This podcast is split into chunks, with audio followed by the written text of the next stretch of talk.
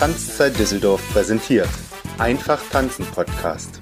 Dein Podcast für Tanz, Bewegung und Kultur. Heute mit Tanzinterview.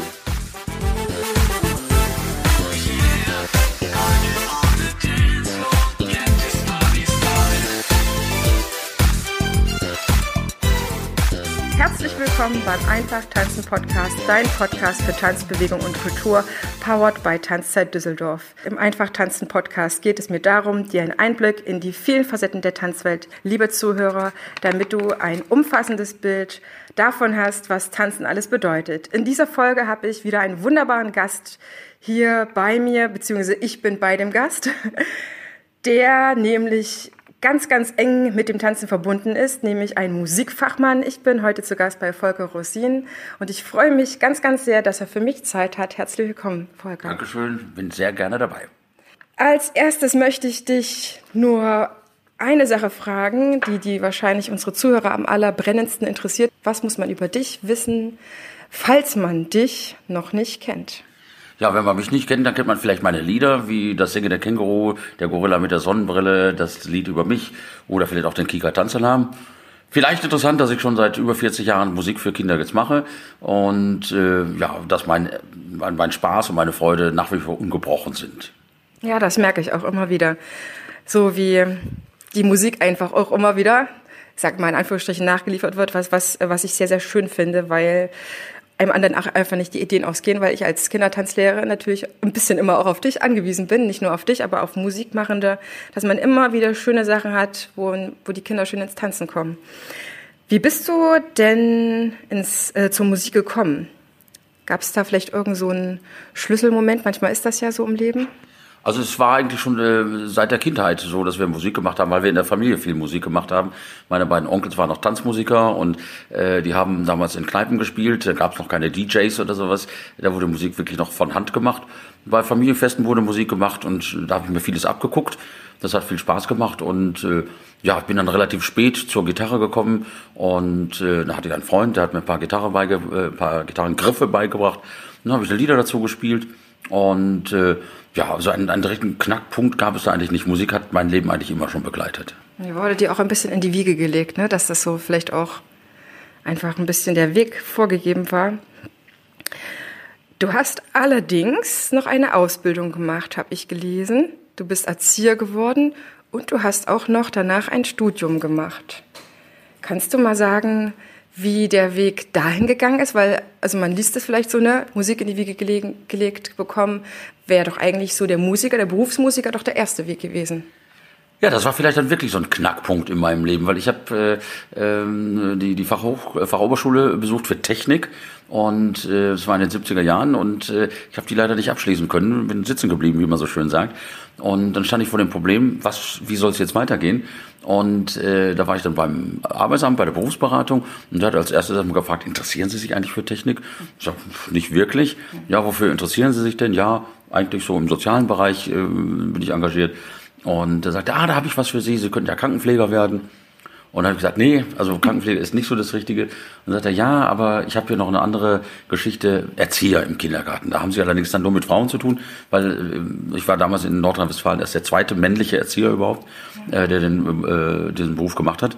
Und habe dann das angefangen, das hat viel Spaß gemacht und ich habe eben da auch die Gitarre mitgenommen schon. Als wir Praktikum gemacht haben im Kindergarten, ne, da war ich halt der Junge mit der Gitarre und dann haben wir gesungen und die alten äh, äh Kinderlieder, die Volkslieder. Aber ich habe damals so die ersten Erfahrungen gemacht, dass Kinder auch äh, durchaus offene Ohren haben für moderne Klänge, für, für äh, Schlager, für Pop, für, für Beat oder wie auch immer. Und habe dann angefangen, auch so die ersten eigenen Texte zu schreiben. Und dann hast du im Kindergarten ein bisschen gearbeitet Hast du dann aber warum gesagt, dass du noch das Studium brauchst? Ja, ich habe dann äh, zwei Jahre als, als Gruppenleiter auch äh, gearbeitet und äh, ja, das, das Studium war einfach so eine äh, Sache, die, die ich persönlich erreichen wollte. Ich hatte mir gedacht, ich möchte auf jeden Fall einen Diplomabschluss haben und äh, wollte eigentlich ehrlich gesagt nie als Sozialpädagoge arbeiten, weil ich damals schon mich selbstständig gemacht hatte mit meinen Kinderliedern. Aber es hat mir selbst eben auch eine Befriedigung gegeben und, und, und äh, ja, ne, dass ich das geschafft habe. Also das war, war mir eigentlich ganz wichtig, dass ich einen Akadem kleinen akademischen Grad auch habe. Ich mache ja auch viele Fortbildungen für, für Erzieherinnen, für Lehrer. Und dann macht sich das einfach besser, wenn man sagen kann, ja, ich bin Diplom-Sozialpädagoge. Mhm. Da ist man auch ein bisschen mehr auf Augenhöhe. Vielleicht genau. auch so? Ganz genau. Und, aber wie gesagt, hauptsächlich habe ich es für mich selber gemacht. Einfach um mir selber zu beweisen, dass ich es kann. Und diese Zeit im Kindergarten, wie hat die deine Musik nochmal verändert? Weil dann warst du ja im direkten Kontakt mit den Kids. Ja, da habe ich eben gemerkt, dass, dass Kinder äh, äh, Musik ganz anders empfinden, als wir das tun. Kinder gehen spontan darauf zu. Kinder wollen mitmachen, Kinder wollen auch bewegen. Kinder wollen nicht so viel zuhören eigentlich. Und äh, da ist, sind die Wurzeln bei mir gelegt worden äh, für, für meine, äh, meine Arbeit, die ja darum, hauptsächlich darin besteht, Bewegungslieder zu schreiben.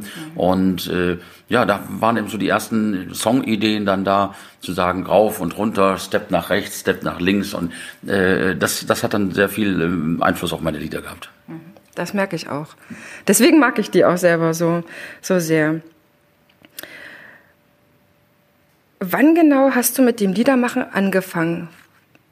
Gab es da einen Moment? Ja, das war so Mitte der, der 70er Jahre, habe ich eigentlich jetzt zuerst für Erwachsene Musik gemacht. Mhm. Habe in kleinen Clubs bin ich aufgetreten, auch schon mit eigenen Songs. Hab dann aber, wie gesagt, äh, mein Talent entdeckt, für, für Kinder zu singen und Musik zu machen.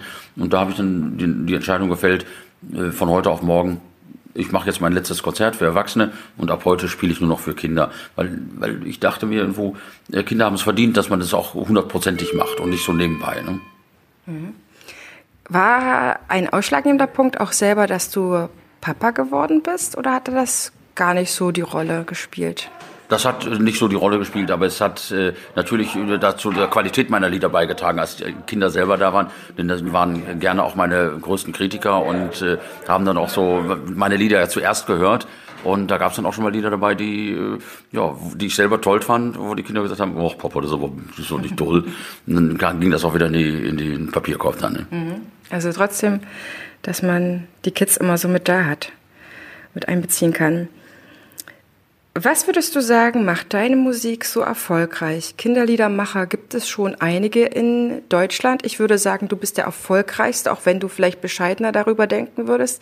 Ich, ich sage, dass deine Musik einfach jeder kennen muss. Jede, jeder Kindertanzlehrer, jede Kindertanzlehrerin kommt nicht an deiner Musik vorbei.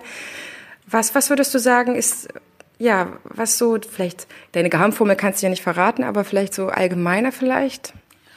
Ja, ich glaube, dass ich Kinder eben sehr ernst nehme und auch die Interessen der Kinder sehr ernst nehme und äh, dass ich versuche, die Kinder eben auch durch, durch Bewegung zu erreichen, aber auch emotional zu erreichen. Meine Lieder erzählen immer eine kleine Geschichte, in der sich die Kinder auch wiederfinden können. Und äh, ja, dass das erfolgreich ist, freut mich natürlich sehr. Das, äh, ne, viele meiner Lieder sind inzwischen ja fast schon Volksgut. Mhm. Manchmal äh, sehe ich das in irgendwelchen Liederbüchern. Da steht dann die Maus auf Weltraumreise mündlich überliefert oder äh, sowas. Äh, das ist natürlich dann auch als, als Künstler natürlich toll und man, man freut sich darüber, dass es eben, dass die Lieder so weite Verbreitung gefunden haben. Mhm. Und wie schaffst du das, dass du immer wieder diese neuen Ideen hast, dass du am Kind dranbleiben kannst? Weil du hast ja, ich weiß nicht, ob du Enkel hast. wie schaffst du das, da immer wieder diese neuen Themen zu finden? Weil das, was in deinen Liedern ist, ja kaum Wiederholung. Es dreht sich immer um Sport, Bewegung. Das ist dir wichtig, weil die Kinder einfach immer gerne mitmachen wollen. Aber diese neuen Themen zu generieren, dass man nicht immer gleich um das Gleiche kreist, ist ja auch gar nicht äh, so einfach. Ja, vielleicht liegt es daran, weil, weil ich selbst auch noch eine Menge Kind in mir habe, ne? weil ich so ein bisschen verrückt bin, weil ich manchmal ein bisschen äh, Spaß, äh, ja, einfach Spaß für mich selber auch habe so ist es auch so, dass ich zum Beispiel bei allen äh, Titeln, die ich schreibe, die probiere ich selber erstmal aus. Also das heißt, am, am, am Computer habe ich manchmal einen Text geschrieben, spiele die Gitarre dazu und dann äh, nehme ich das auf und dann springe ich hier rum und gehe in die Hocke und, und meine Mitarbeiter denken immer, der ach, ist wieder bekloppt, was der da so macht, der probiert sich wieder aus. Aber mir ist das wichtig, äh, dass das, dass ich die Kinder auch zum Beispiel nicht überfordere. Auf der letzten CD ist zum Beispiel ein Lied vom Springseil. Mhm. Und da geht es massiv um Springen, Springen, Springen, Springen. Und äh, eigentlich springen die Kinder das ganze Lied. Und dann habe ich das eben ausprobiert. Und nach zwei äh, Strophen war, war, war ich so kaputt und so müde, dass ich gesagt habe, das kann ich, das überfordert die Kinder. Und dann habe ich halt einen, einen Zwischenteil eingefügt, nicht? irgendwo mit, mit, mit Wischen und mit, mit äh, die, nur die Arme ein bisschen bewegen, wo sich die Kinder einfach ein bisschen ausruhen können, wo sie ein bisschen runterkommen können, um in der letzten Strophe nochmal richtig Gas zu geben. Das hätte ich so nicht gemerkt, wenn ich das nicht selber ausprobiert hätte.